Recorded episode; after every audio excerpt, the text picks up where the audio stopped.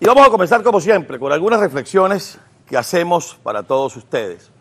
Si ya la televisión venezolana no hubiera utilizado ese calificativo que voy a utilizar yo para el día de sábado, si no lo hubiera utilizado, diríamos que este jueves fue un jueves sensacional. Claro, es que se produjo el top five del derrumbe de la dictadura. Los cinco hits más importantes que se anota el régimen de Nicolás Maduro y de los cuales se queda como pajarito en grama mirando para los lados. Hit número 5. Amanecemos con información del Banco de Londres. El Banco de Londres falla a favor del gobierno interino y dice que el resguardo del oro de las reservas venezolanas quedan en manos del gobierno interino de Juan Guaidó, que no ha hecho nada. Hit número 4. Inmediatamente después nos enteramos, por el cambio de hora, que la alta comisionada para Naciones Unidas para los Derechos Humanos, Michelle Bachelet, considera que en Venezuela no solamente se viola de manera sistemática los derechos humanos, tratos inhumanos y degradantes, persecución, ejecuciones extrajudiciales, sino que además se ha preparado un Consejo Nacional Electoral chimbo, írrito, ilegal, espurio, como quiera usted llamarlo, pero que no sirve para nada, para realizar unas elecciones que no serán reconocidas tampoco por nadie. Ajá, vamos al número 3 de este top 5.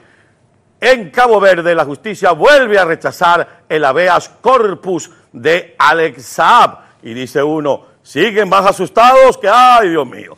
Luego viene el número dos, y el número dos es que Estados Unidos decide incautar el contenido de buques iraníes que estarían dispuestos a llevar más gasolina a Maduro.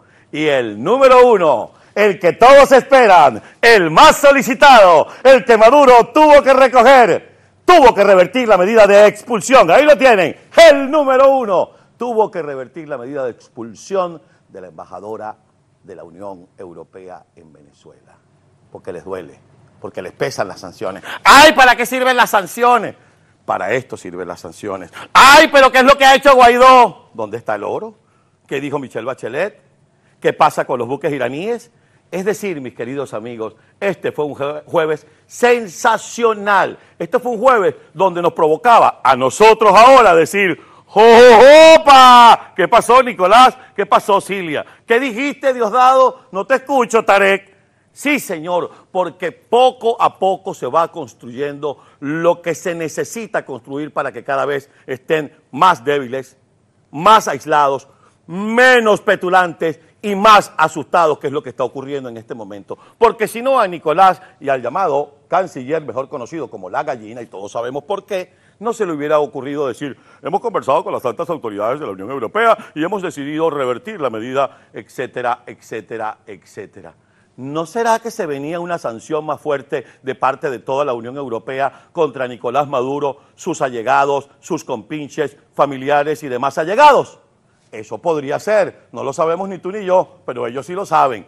¿Qué está pasando que empezaron a echar para atrás? ¿Por qué les duele tanto que la Unión Europea haya tomado el mismo camino de sancionarlos y de tenerlos en la lupa? Era que ese era el paraíso que estaban pensando por donde van a escapar. Es que ese era el paraíso donde pensaban que iban a guardar los cobres que le han robado a todos los venezolanos. Eso hay que tenerlo en la lupa. Lo cierto del caso es que esta semana nos entrega un balance así, donde pesan más los logros del gobierno interino, de la democracia venezolana, y si estuviéramos más unidos y si trabajáramos más juntos, los logros fueran de mayor peso para los venezolanos, que lo único que esperamos es desalojar a esa dictadura. ¿Para qué sirven las sanciones internacionales? Internacionales? Pregúntenle a Nicolás por qué revirtió la medida. ¿Para qué sirven los contactos internacionales? Díganme si no le pesó lo que dijo la Bachelet. ¿Para qué sirve la justicia internacional? Pregúntale a Alex Saab. ¿Para qué sirve la justicia internacional? Pregúntale a quién tiene el oro. Está dicho, es así. ¿Quién lo dice? La justicia internacional, el apoyo de más de 60 países y las gestiones realizadas por la Asamblea Nacional, que según muchos no ha hecho nada. La Asamblea Nacional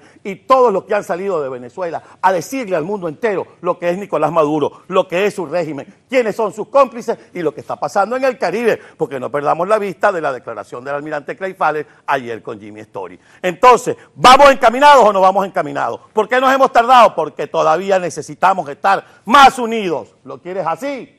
o más claro.